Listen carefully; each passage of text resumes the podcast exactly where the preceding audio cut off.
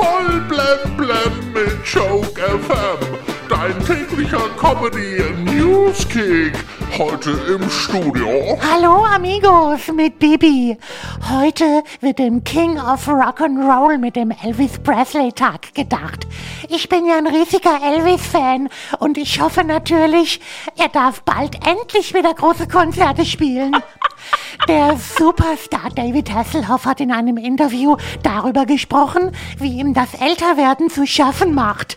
David Hasselhoff spricht davon, dass sein Körper verfällt und die Fassade langsam bröckelt. Ja, jetzt weiß er, wie sich die Berliner Mauer damals gefühlt hat.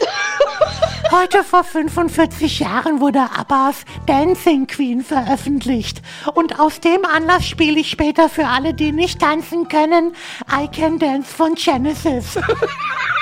Das nächste RTL Dschungelcamp 2022 findet vielleicht zum ersten Mal in Deutschland statt.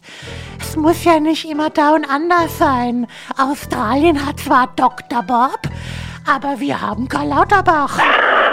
Boris Becker hat ein Foto im Internet gepostet, auf dem die ganze Familie Becker gemeinsam in die Kamera lacht.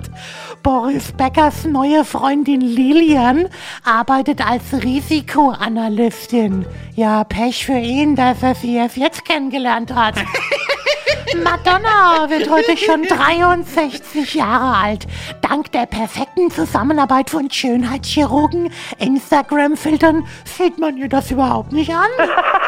Das wäre wirklich ein Hammer. Angeblich plant ausgerechnet Meghan Markle eine Netflix-Doku mit und über Herzogin Kate. Ja, wahrscheinlich im Stil von Tiger King. und kommen wir noch zum Wetter.